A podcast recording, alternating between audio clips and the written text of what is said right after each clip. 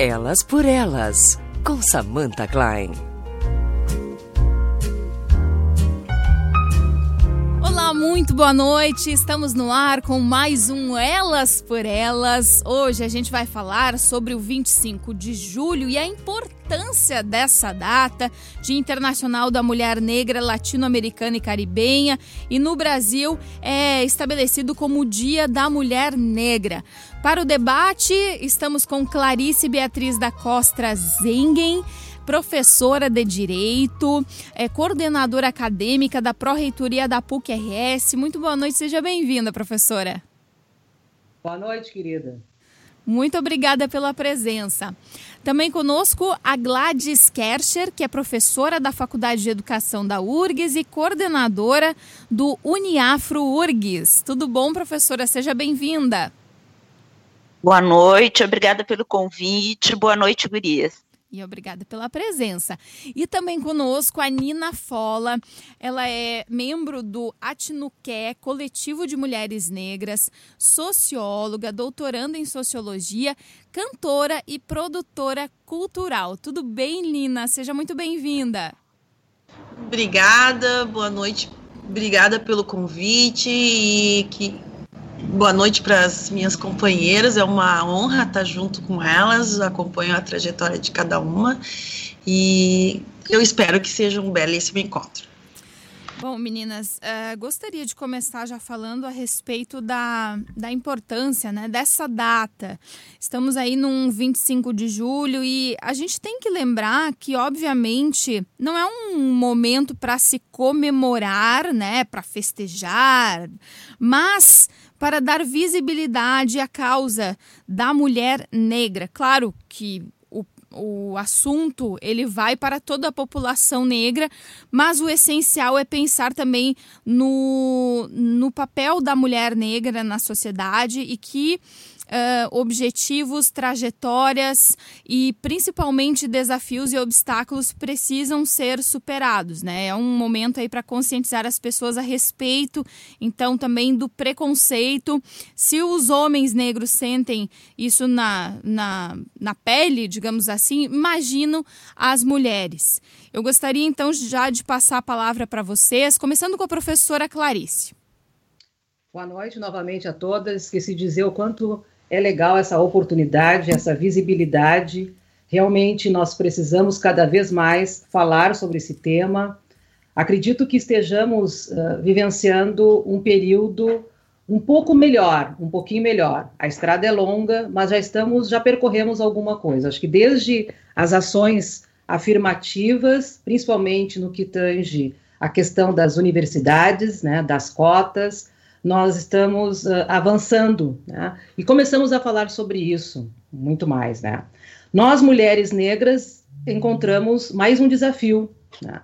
Além da negritude, temos a questão de gênero, né? Que é uma questão uh, também complexa né? nesse universo. Então, seria esta minha fala inicial. Professora Gladys. Professora Gladys eu acho que é uma data, como tu marcaste, para ser uh, celebrada. E a celebração, o termo celebração, ele nem sempre indica uma festa, né? Mas ele indica um momento uh, de reflexão. Eu acho que é disso que se trata, né? Nós precisamos refletir. Refletir, eu acho que sobre alguns aspectos, como apontou a Clarice, a gente avançou, né? Na luta das mulheres negras, no sentido de termos mais visibilidade das nossas pautas. Mas, por outro lado, os nossos desafios ainda são muito grandes. Se nós pegarmos qualquer indicador estatístico de escolaridade, de remuneração, uh, os indicadores de violência, nós vamos ver que a mulher negra ela ocupa, infelizmente, sempre a base da pirâmide dos dados estatísticos, né? Nós somos aqueles sujeitos para os quais o Estado uh, tem uma imensa dificuldade na criação de políticas específicas e na implementação. Né? Como educadora, como professora, há 32 anos e professora da URGS há 25, é, eu vejo, como a Clarice, com olhos muito animados a data do 25 de julho, neste momento, porque eu vejo uma infinidade de coletivos, uh, de mulheres negras que se articularam, que cresceram, que nasceram nos últimos dez anos e que vem mudando o panorama das discussões e das ações específicas para a população feminina negra. Por outro lado, também, né, esse olhar de quem já está há um tempo na estrada permite ver que a gente ainda tem pautas muito difíceis. A gente está em um momento muito complexo, né, para todas nós mulheres. A existência da pandemia nesse ano nos coloca numa situação muito complexa. São as mulheres que estão com sobrecarga de trabalho, sendo demandadas para darem conta dos seus filhos.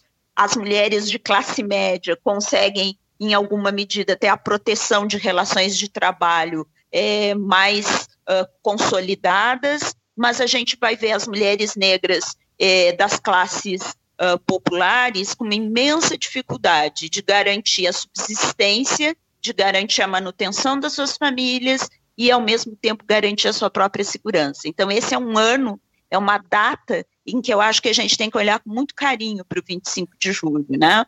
E, ao mesmo tempo, tem que olhar no sentido de pensar uh, nas que nos antecederam, nas nossas ancestrais, nas mulheres que vêm no feminismo negro há bastante tempo antes de nós aqui no Brasil, lutando para que a gente possa, nessa data, pensar que nós temos é, conquistas a celebrar e pautas para defender e conquistar.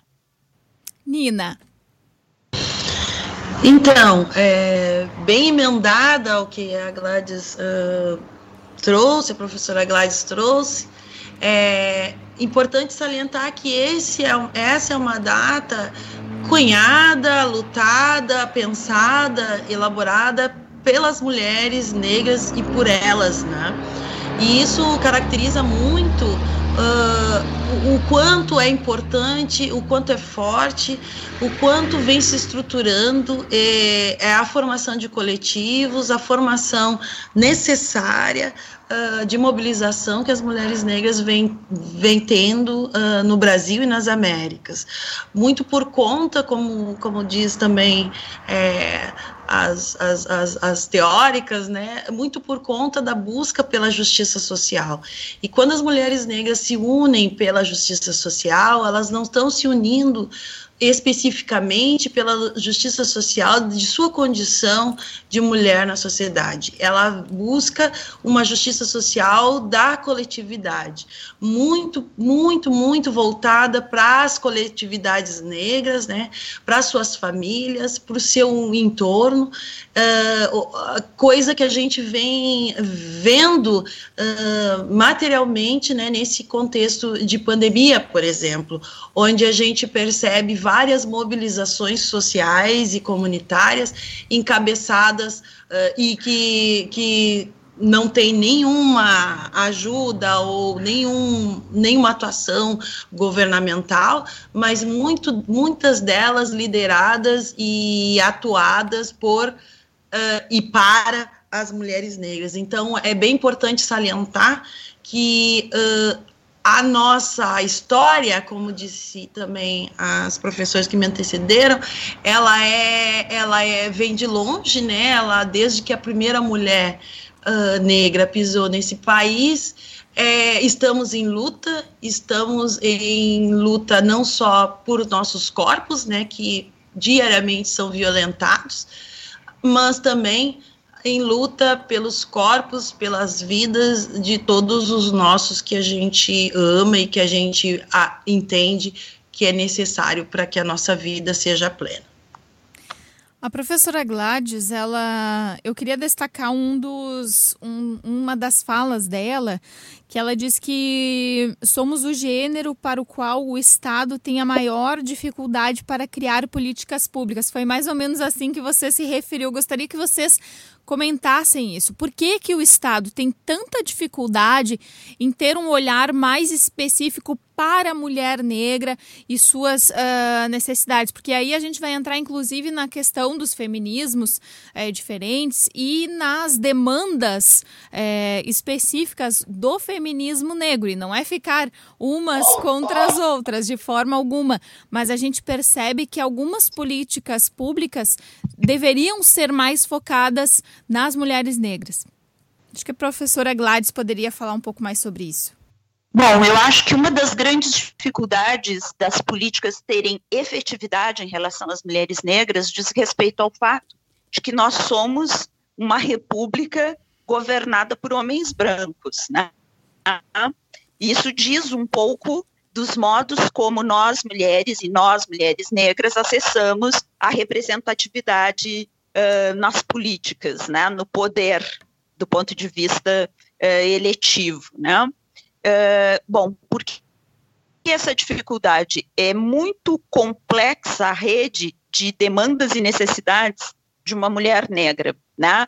Coisas que parecem dadas, postas para as mulheres brancas, estão muito distantes ainda da população feminina negra. Vamos pensar é, nos indicadores que nos dizem do mercado de trabalho, da remuneração, uh, da obtenção de educação infantil de qualidade para os seus filhos, nos equipamentos públicos, né? Vamos pensar nos equipamentos de saúde, nos postos de saúde, nas UPAs, vamos pensar é, nas escolas, vamos pensar, enfim, toda a rede pública é, de equipamentos necessários para a qualificação da vida cotidiana. Se nós formos pensar todos esses indicadores, nós vamos ver que, majoritariamente, as mulheres negras ainda estão distantes de acessar essa rede, enquanto para as mulheres brancas essa rede já está fortemente posta. Isso nos diz dos modos como as relações raciais no Brasil se estabeleceram, foram se desenvolvendo, e dos modos como estas mesmas relações colocam a mulher negra num lugar de fragilidade. Né? Então, é, somos nós, sim, mulheres negras, que temos na uh, a, condições concretas de vida cotidiana que dificultam o acesso a determinadas políticas. Eu vou me ater a uma especificamente que eu vi sendo implementada, né? Então, a política de reserva de vagas ou a política de cotas é, no ensino superior. Quando as universidades públicas estabelecem a política de reserva de vagas, a política de cotas, os primeiros sujeitos que vão aceder a essas políticas não são as mulheres negras. Essas mulheres têm mais dificuldade de aceder às políticas públicas. Por quê? Porque elas são aqueles sujeitos que mais precocemente ingressam no mercado de trabalho. Elas têm uma trajetória a uh, percorrer até conseguir acessar determinadas políticas. E só para citar um exemplo. O que eu estou querendo dizer é que a efetividade de determinadas políticas ela demora mais a se fazer sentir na população feminina negra. E essa precisa ser uma pauta de toda a sociedade. Por quê? Por que, que não é uma pauta só da mulher negra? Porque quando a mulher negra ascende, ela leva consigo, não é, não é uma, uma ascensão individual, ela leva consigo um grupo, um coletivo. Né? A mulher negra está na base das estruturas familiares negras. Portanto, se essa mulher tem uma ascensão, essa ascensão vai se refletir na remuneração e isso vai se refletir no acesso aos equipamentos uh, públicos e privados de educação e saúde. Ou seja, a mulher negra ela é uma locomotiva, ela puxa um trem, né? um trem importante que transforma a sociedade. Gladys e Nina, vocês querem comentar? Eu quero comentar sim. Se a professora Clarice me Não permitir. Comentar, Nina, depois eu falo. Uhum. Tá. É, é, eu gostaria de complementar é, colocando a historicidade de por que, que a mulher negra está nessa base, né? Por que, que ela é tão é, marginalizada dentro dessa hierarquia proposta por essa sociedade que é a sociedade machista, é, heteronormativa que é colocada principalmente aqui no Brasil, né? Porque quando a gente chega aqui, uh, uh, é, é, nos colocar a, nossa humanidade é posta em jogo, né? A nossa a nossa valia somente é para o trabalho a serviço de homens e de homens brancos ou de famílias brancas. E essa expropriação dos corpos leva a pensar, a quando o pensador de políticas públicas, né, que é bem complementariamente o que a professora Gladys vem falando, que são os formadores de, eh, dessa sociedade hierarquizada, classista, racista e machista, é obviamente esse o lugar reservado para essas mulheres. Portanto, as políticas públicas elas, elas são o maior e mais forte mecanismo que o movimento de mulheres negras vem atuando, entendendo essa possibilidade da, do giro da roda, né? do giro das, das possibilidades uh, de fomentar diferentemente ações que afirmem a humanidade, a valia do trabalho e a necessidade de integralidade desses corpos negros que estão aí sujeitos a todas as vulnerabilidades uh, possíveis. Então, uh, pensar a política pública sem uh, pensar esses elementos ainda é pensar a política pública para os corpos e pessoas uh, negras ou de classe mais alta ou com uma, uma, uma educação é, literária, né, uma educação acadêmica, escolar, acadêmica de melhor qualidade. Professora Clarice. Então, acompanho as colegas, né, aqui do debate. Uh, entretanto, uh, eu tenho sempre tive uma preocupação desde o início da implementação uh, das políticas, especialmente a de vagas, né, ou cotas, uh, e, a, e, que pode se estender a todas as políticas de um modo geral, no sentido da manutenção dessas políticas. Eu considero absolutamente meritório né, o fato delas serem implementadas, o fato delas representarem conquistas, né, muitas delas árduas conquistas histórico-culturais. Entretanto, a preocupação é: nós vamos garantir o ingresso né, desses alunos, por exemplo, no caso das vagas, mas como ele vai conseguir se manter né, se ele precisa uh, trabalhar, se ele precisa cuidar da sua própria subsistência? No caso da mulher, mais ainda isso se intensifica. As próprias famílias, eu tenho relatos quando ainda uh, vice-diretora e decana atendia muitos alunos do curso de Direito da PUC, e principalmente alunos né, que foram beneficiados por cotas pelo ProUni, que queriam desistir, e muitos desistiam, porque não conseguiam levar adiante né, o curso. Num dado episódio, uma aluna entrou na, na sala e disse, prof, eu vou desistir.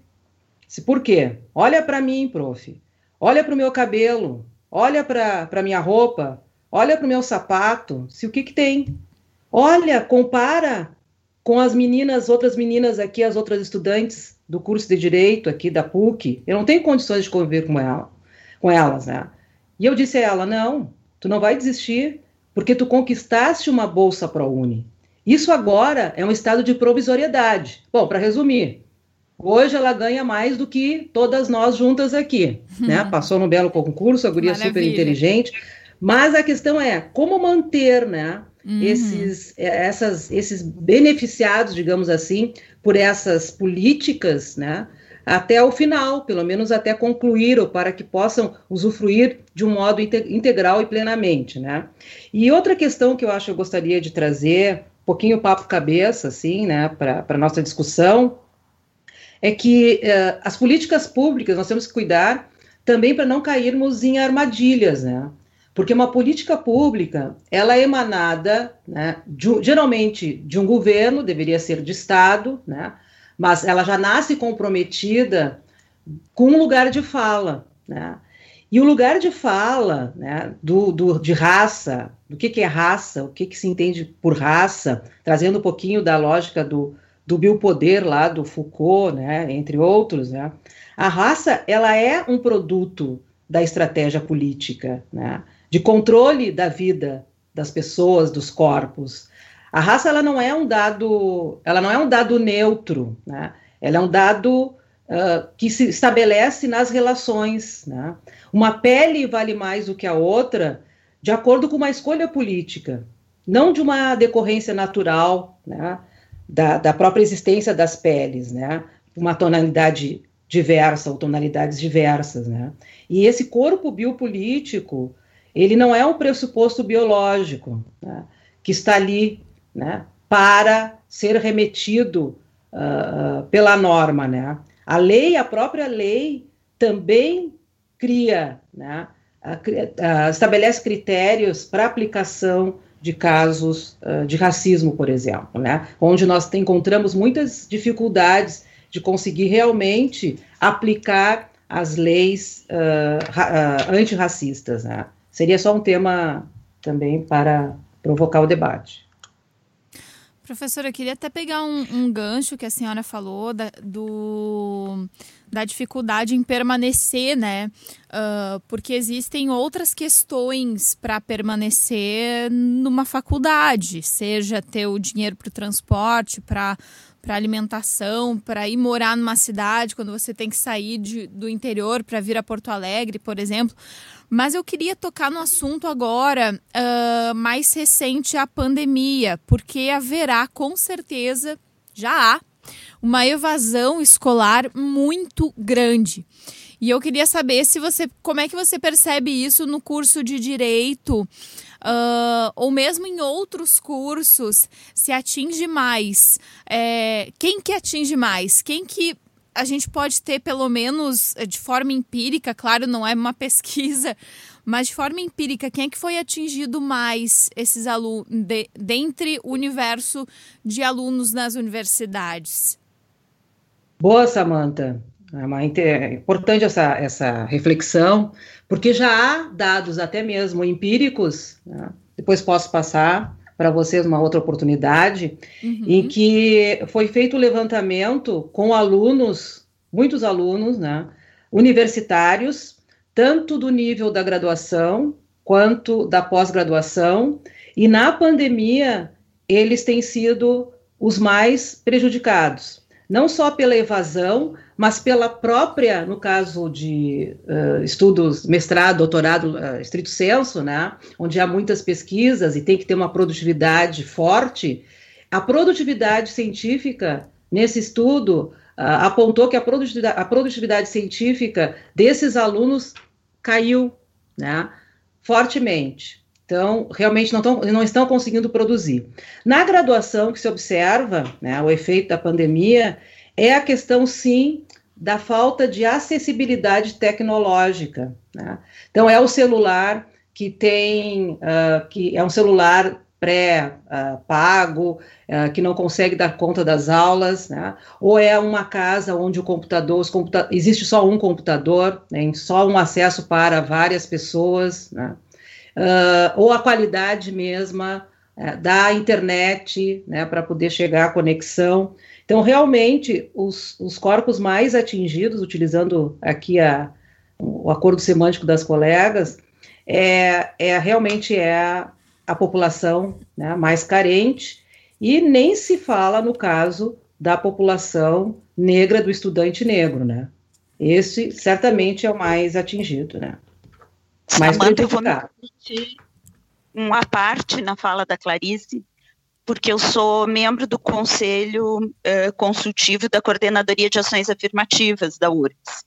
E nesse momento a URGS está construindo o seu retorno uh, às aulas, né? E é um processo de construção bastante complexo, esse é um dos aspectos, né, que talvez torne mais complexo esse retorno.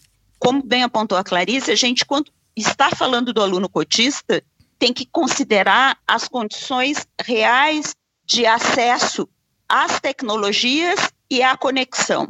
Né? E também não podemos desconsiderar que justamente os dados estatísticos nos apontam, né, que este sujeito negro e estas mulheres negras, esse é o nosso foco, é, são os sujeitos que têm uh, maior vulnerabilidade laboral. Então, se nós formos pensar do ponto de vista da perda uh, do trabalho nesse momento de pandemia, são esses sujeitos que, neste momento, estão mais fragilizados, estão tendo né, que achar estratégias de subsistência. Então, se nós multiplicarmos isso no contexto de um sujeito que, além de precisar uh, prover o seu sustento, né, tenta manter-se vinculado à universidade, desempenhando eh, as suas demandas acadêmicas, nós temos amplificado os efeitos da pandemia. Nesse momento, uma das questões que mais me preocupa é justamente uh, pensar como a universidade, seja ela pública ou privada, as universidades podem construir estratégias de manutenção desses sujeitos eh, no corpo discente, ou seja, como é que essas mulheres negras vão uh, uh, se manter dentro da universidade, não vão ser os primeiros sujeitos a abandonarem os seus cursos, né? Eu acho que a gente tem um grande desafio. Parece uh, que não é tão complexo, parece que não é uh, tão evidente, mas eu acho que as estatísticas pós-pandemia vão nos mostrar um agravamento da situação da mulher negra. Né? E acho que todas nós, como mulheres negras e mulheres negras que estão implicadas com essa discussão é, do combate ao racismo, nós vamos ter que redobrar as nossas atuações e as nossas estratégias de fortalecimento é, das mulheres negras, no sentido de buscar superar esses efeitos que a pandemia vai deixar como herança. Não sei se a Nina quer falar um pouquinho sobre isso também. Claro, claro, porque eu, eu tô no lugar dessa, dessas mulheres, né? Como eu sou doutoranda, também, né? então, do, é, do programa de pós-graduação em sociologia, sou bolsista e eu começo a a, a pandemia com uma portaria que tirou a minha bolsa, né? Algo que já foi uma conquista, é uma bolsa de ação afirmativa que o programa colocou, e, e, e já e somente com essa condição seria possível eu estar disponível para fazer o doutorado. E aí, para mim, o início da pandemia foi caótico, porque daí era a perspectiva de não ter bolsa, não ter né, trabalho, e eu sou mãe de, de dois, né? Eu tenho uma filha que vai completar 15 anos daqui a 10 dias, e planejar o aniversário de 15 anos era uma meta. Uh, com, a, né, com a, o resíduo, pequeno resíduo que sobra de uma possibilidade de uma bolsa precária para doutorado de dois mil reais, né? Uh, e um filho de 10 anos. Então, então, nesse momento, a Bolsa retornou, a gente fez um, um grande movimento nacional, e a bolsa retornou, enfim, a gente está aí sobre, sobre os desmandos eh, do governo, né, como bem disse a professora Clarice, as políticas públicas, elas têm esse tom, né, de governo e não de Estado, isso é um grande problema no enfrentamento das políticas públicas, de fato, e, e aí hoje eu enfrento o retorno das aulas via Classroom e bem nessa perspectiva. Nós temos um, um computador, os dois filhos, e aí eu consegui um outro computador para eu poder ter mais tempo, mas aí eu não consigo porque eu é que tenho que dar aula. Enfim, é, um, é uma bola de neve, mesmo eu estando uh, em um patamar é, mais privilegiado, né? Eu também tenho acesso pelo coletivo a mulheres da graduação e que é esse, né? A saúde mental das mulheres negras. Eu vi uma reportagem ontem também sobre isso, dizendo o quanto, né? A gente vem uh, sendo abalada porque a, a proposta de conquista, né, de algumas coisas que a gente vem tendo nos últimos anos, ela está numa avalanche, né, desconstruindo, e essa desconstrução de algumas conquistas que a gente teve nos últimos anos, a, a despeito, né, de, de, desse, desse novo cenário, é, vem travando uma, uma, uma grande desestabilidade também na saúde mental dessas pessoas. E como disse a professora Clarice, é um complexo, né? É um complexo de coisas quando a política afirmativa vem, ela não pode vir uh, somente como um dado de lei, né? Ela tem todo toda uma gama de estrutura necessária para que as pessoas, principalmente, conheçam a lei, as, né? A gente começa desde o início. A lei às vezes existe, mas as pessoas não conhecem, portanto, não acessam os servidores que, que dão manutenção à lei também tem a, a relação racializada, né, ou preconceituosa, enfim, estruturada pelo racismo para lidar com essa lei, né?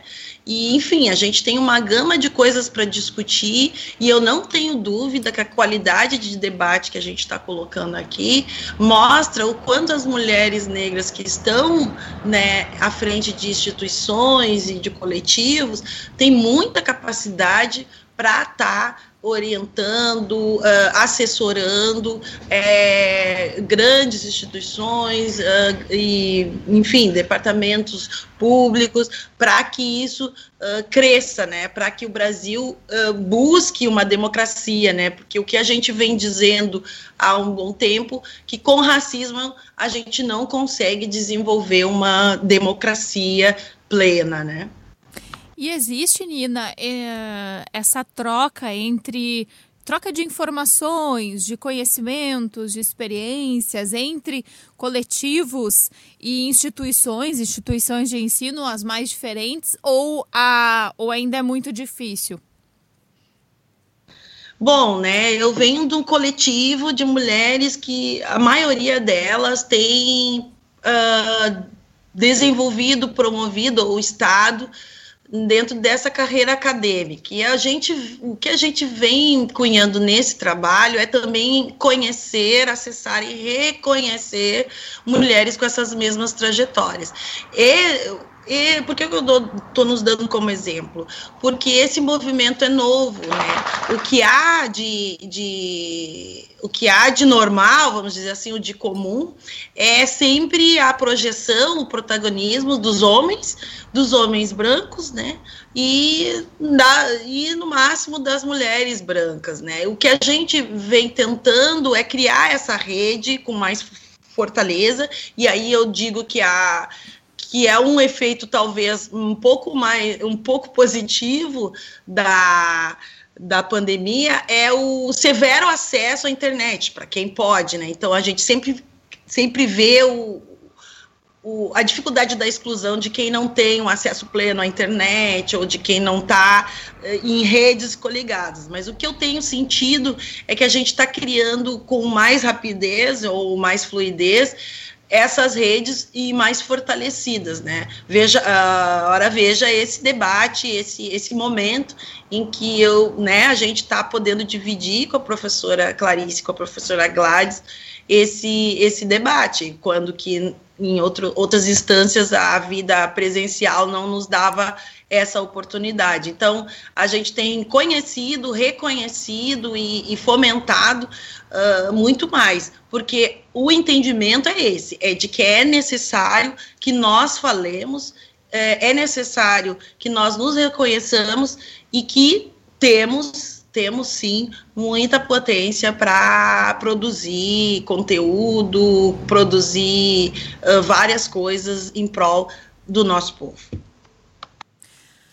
Meninas, eu queria uh, comentar uma questão também, uh, lembrando né, da questão do Dia da Mulher Negra, que quando a gente vai olhar, por exemplo, dados do, do censo feito pela, pelo IBGE, o último censo de 2000, o censo de 2016, que mostra Uh, entre a população, 47,1% uh, de pardos, 44,6% brancos e 8,3% pretos. Eu queria perguntar para vocês, é, por que uh, poucas pessoas se identificam como negras e negros no Brasil? O que, que tem de carga por trás disso para que poucas pessoas se identifiquem? E, e claro que aqui no Rio Grande do Sul pode ser que a, a população uh, negra seja um pouco menor, mas me parece que é um pouco desproporcional à realidade. Claro, a gente está em Porto Alegre. Porto Alegre é, é uma situação diferente das cidades do interior. Mas eu gostaria que vocês falassem sobre isso. Acho que é fundamental também essa, essa questão de se, de se identificar e e de fato se mostrar que é o que vocês estão fazendo, sendo tão competentes em suas áreas. Vamos começar de novo com a professora Clarice. Então, a Samantha, tu tocas num ponto extremamente sensível, né, que é a questão da autodeclaração. Tá? E é um problema, inclusive, que impacta na, no levantamento estatístico e, posteriormente, na análise dos resultados das pesquisas. Porque há uma dificuldade que, a partir de 2018, se eu não me engano, há dois anos, há, é, dois anos atrás, é que os negros começaram a se autodeclarar mais fortemente como negros. Né? Se auto, há um problema de, há um vício né, nessas, nessas declarações. E, e eu vou te dizer que existe extremamente historicamente, até com caso familiar, posso ilustrar, né, existe, uh, existia o um entendimento de que a declaração, né, por exemplo, na certidão até mesmo de nascimento como negro, poderia no futuro né, causar algum impedimento né, uh, no trabalho ou algum impedimento por preconceito. Então, eu tenho, por exemplo, várias pessoas na minha família, caso concreto, que tem a pele escura e tem nas suas certidões a cor branca. Né?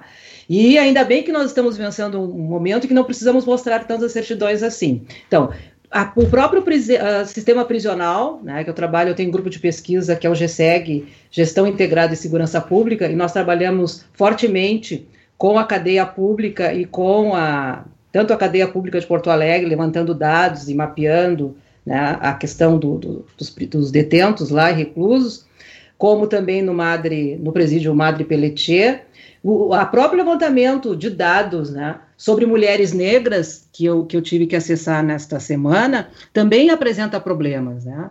Porque o número parece não ser fidedigno, exatamente porque existe essa dificuldade de, da autodeclaração. Né? Então, acho que são duas hipóteses. Por que não se autodeclarar? Né? Porque poderá haver algum tipo de situação que impeça uma ascensão, digamos, social, né? uma própria negação né, daquilo que é, e também porque há a questão da, da autoestima, que eu acho que é um grande problema para o negro e especialmente para a mulher negra. Né? A autoestima, né, a sua autovalorização, o seu reconhecimento como mulher negra. Né? Então, uh, para alavancar o debate nesta, neste aspecto, é isso por enquanto.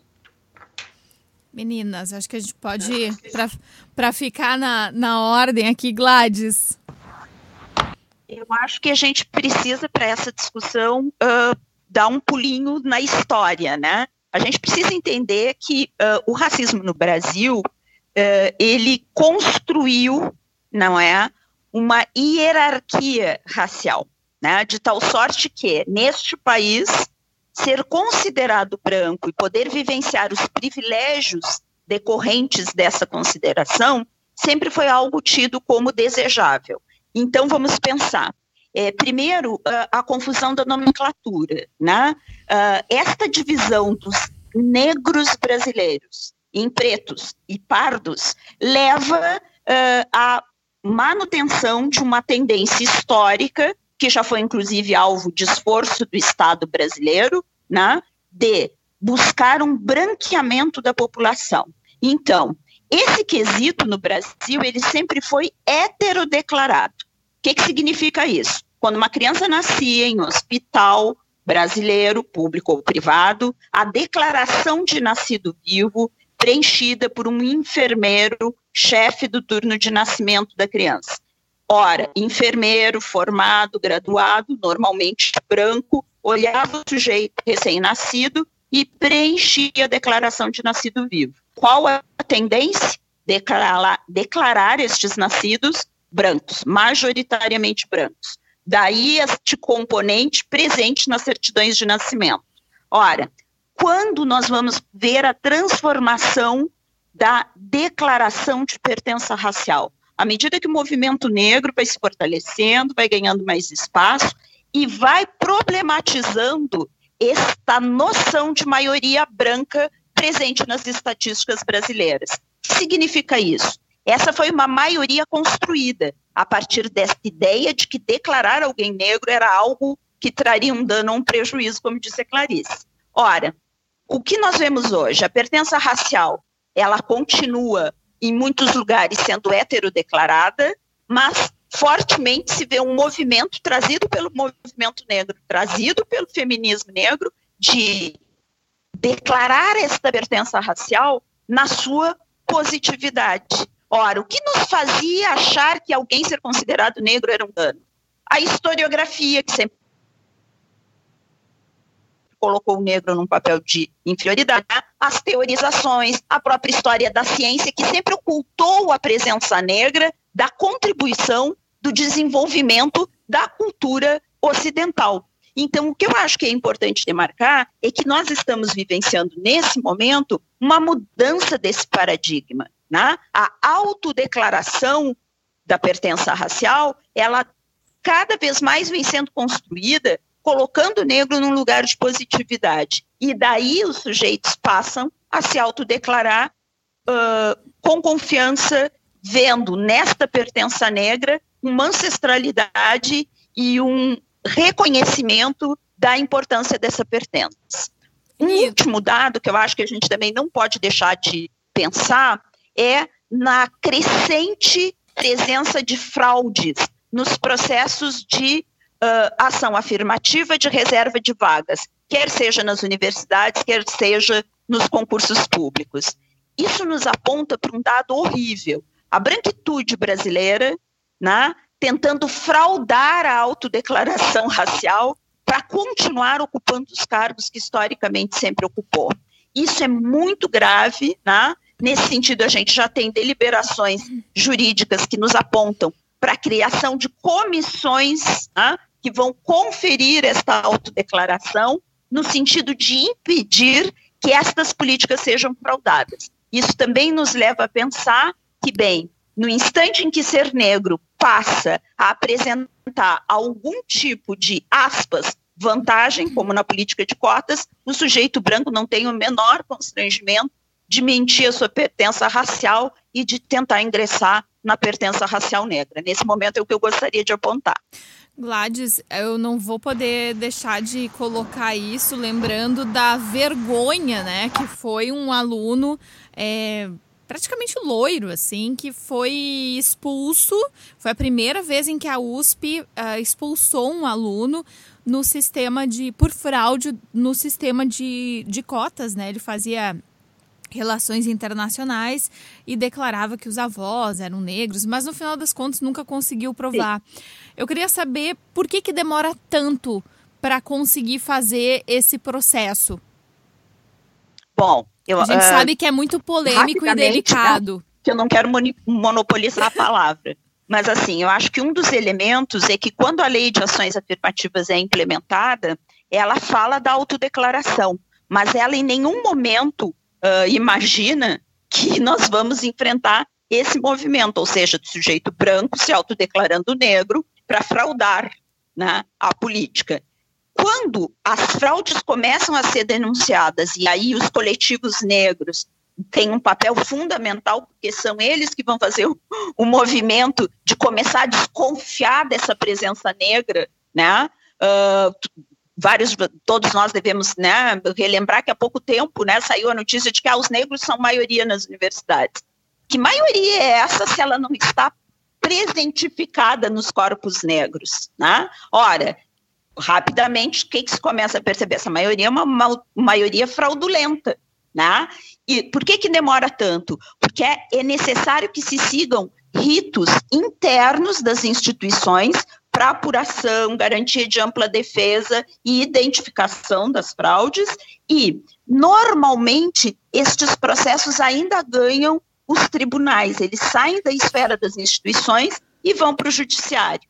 Então, eles são demorados, eles são criteriosos para se garantir ampla defesa, mas eu creio e, e afirmo que há uma luta imensa e constante das instituições no sentido de melhorarem as suas políticas, a efetividade das suas políticas de reserva de vagas e efetivamente punirem as fraudes, porque acho que a punição ela tem um papel educativo fundamental. Onde não há punição, há um incentivo para que as práticas fraudulentas perdurem. Nina. Então, uh, eu adoro, estou adorando ouvir a professora Clarice e a professora Gladys. É, o que me vem à cabeça é pensar que uh, o racismo brasileira fez com que se formasse um espírito de branquitude que não pensa sobre o assunto, só pensa na sua manutenção de privilégio, nesse acordo, né, em, dessa manutenção, acordo entre as pessoas brancas. Uh, então, quando a gente está falando que o, o projeto eugênico, né, esse esforço que o Estado brasileiro fez de tornar as pessoas brancas, é, revelou, ou melhor, constituiu uma, uma subjetividade negra com uma autoestima baixa. E aí a gente pode responder a tua, a tua pergunta sobre a autodeclaração né? Primeiro começa com uma declaração aleatória de uma pessoa que te olha e, e, e, e, corresponde, né, ali na nascido vivo, mas até hoje a autodeclaração é uma questão que precisa ser discutida. Uh, com certeza o movimento social negro ele é o instrumento mais potente para instrumentalizar o debate sobre o racismo. Foi ele também que cunhou que disse ao IBGE, na melhor das hipóteses, porque a discussão foi longa, né, e a gente passa por várias tratativas, várias formas de, de, de qualificar raça-cor, a gente já teve 46 uh, cores declaradas num censo, entre elas uh, azul meia-noite, passou da meia-noite, café com leite, enfim.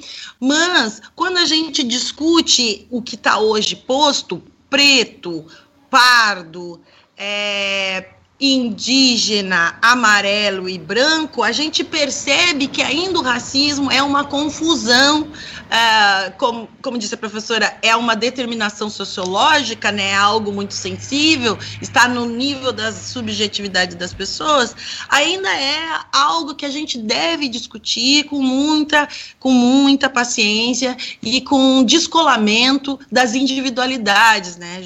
Geralmente, quando a gente começa a discutir isso com uma pessoa branca, ela diz, mas eu não sou racista.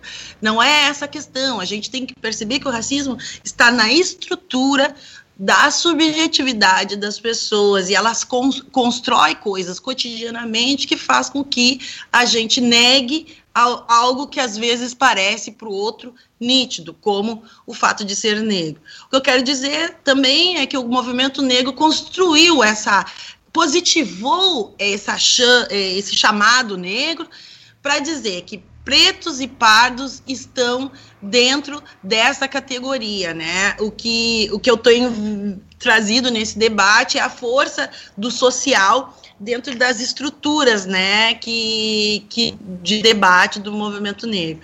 Mas enfim, acho que é, é extremamente importante o debate sobre o racismo, o debate de como ele é presente nessa nossa sociedade e o debate de que ele está presente em várias ações, em várias questões cotidianas e que isso é o que faz as pessoas terem propostas, oportunidades, projetos é, de vida muito diferente uma das outras.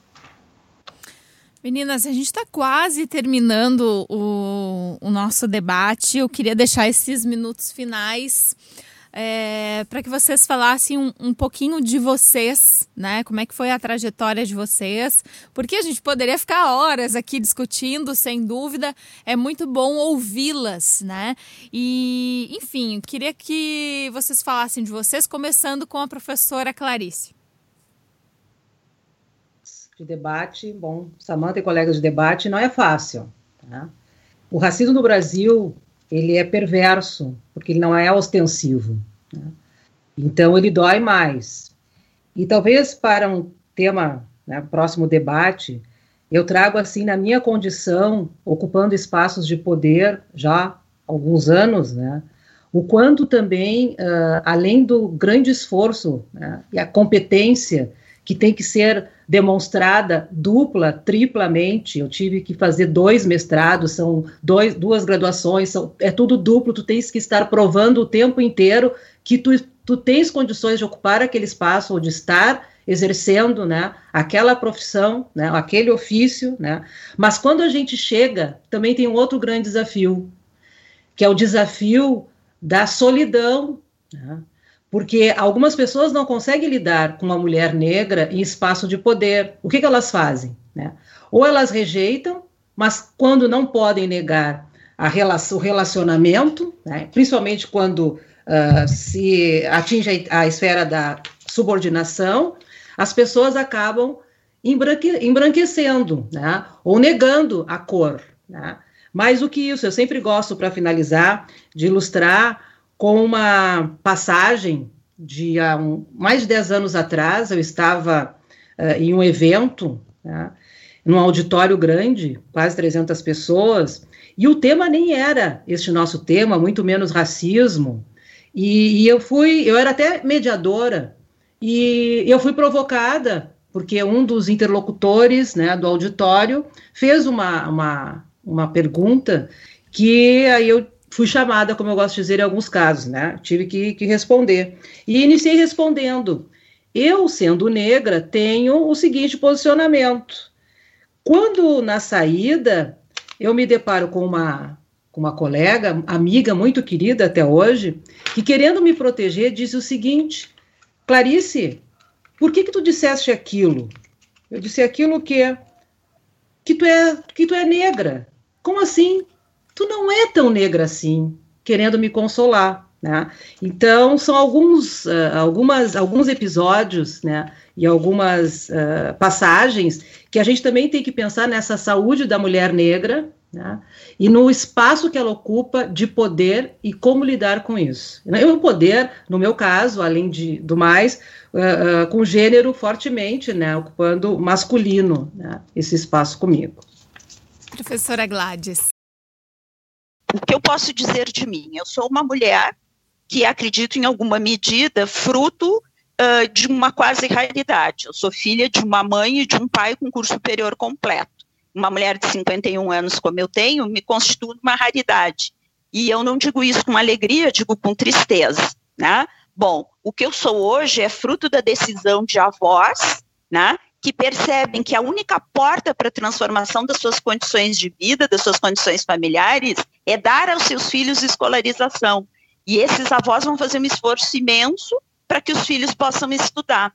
Então, minha mãe se torna professora e essa mulher professora vai puxando, né? O meu pai, que tinha uh, só o ensino fundamental, termina fazendo o ensino médio, faculdade, se torna advogado. O que eu quero dizer com isso? Uh, a escolarização ela ainda é uma porta extremamente importante para o acesso.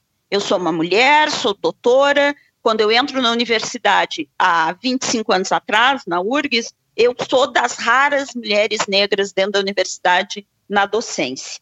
Eu sou mãe, né? eu tenho três filhos, duas meninas, duas mulheres negras que vão uh, crescer, eu espero, vendo em mim uh, não um exemplo, porque acho que esse é um termo forte, mas uma motivação, né?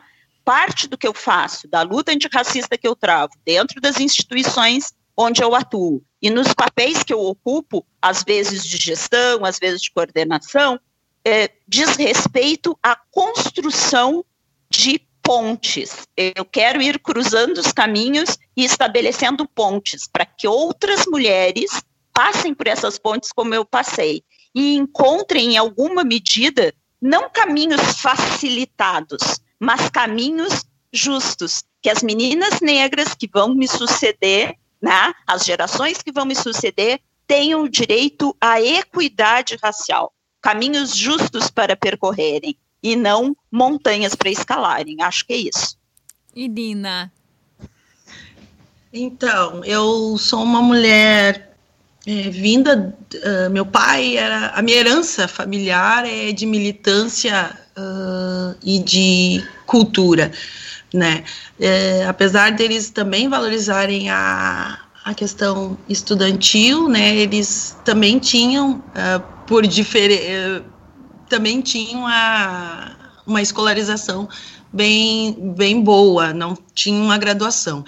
E eu tenho duas irmãs mais velhas com graduação também, mas nenhuma delas passou por esse processo acadêmico que eu estou passando, né? E nem na minha família há alguém que tenha ido tão longe, né, família de muitos primos uh, dentro da academia. E eu, eu não sou jovem, eu tenho 47 anos e eu fui entrar na academia muito tempo depois, depois de ter militado em movimento cultural, de ter vivido a minha carreira artística, estudado música, enfim, eu entendo uh, muito do que eu ouvia falar e, e, na verdade, a universidade era um lugar que eu rejeitava por conta dela não ter esse espaço que eu vivia lá dentro, e aí depois, com um pouco mais de maturidade, entendo que eu sou o veículo também dessa possibilidade, justamente quando eu luto pelas ações afirmativas, e eu digo também que eu sou uma privilegiada, que eu lutei por isso e vivencio as ações afirmativas na academia. E então eu espero, né, uh, que com a formação do coletivo a gente assim como a Gladys diz, seja a ponte, né, seja a possibilidade da gente criar um campo de debate muito mais amplificado e que a história única, né, que a professora Clarice também trouxe, não seja mais o, a nossa fala, né, enquanto mulher negra que alcança lugares de poder, que seja a fala de como o poder é, uh, né, é tão uh, mobilizador da nossa força, né? Não como a gente lidar com a solidão, não como a gente lidar ou com as barreiras que são colocadas através do racismo e do sexismo que é colocado na nossa sociedade. Então, a minha caminhada vem daí e eu já agradeço assim por, porque é muito, muito, muito importante a gente ter a percepção de que a gente é diverso e que a gente pode estar de diversas formas em diversos lugares, e não enquadrada como a única negra de um lugar, ou a única negra que sabe dançar, ou a única negra que, enfim, né, a gente é colocado em lugares uh, muito fechados e limitados, e o, e o que a gente quer provar é que a gente tem potencialidades múltiplas que nem mesmo a gente ainda pôde explorar na sua totalidade e assim queremos. Eu agradeço demais por vocês é, disponibilizarem o tempo de vocês para conversar conosco. Muito obrigada mesmo. Agradeço também ao Cedestino Neto, que nos possibilitou, então, estarmos aqui no ar com as gravações. Agradeço demais Clarice Beatriz da Costa Zengen, a Gladys Kercher e a Nina Fola. Boa noite, meninas. Obrigada e até uma próxima oportunidade. Boa noite. Boa noite. Boa noite. E eu agradeço aos ouvintes. Tchau, tchau. Elas por Elas, com Samantha Klein.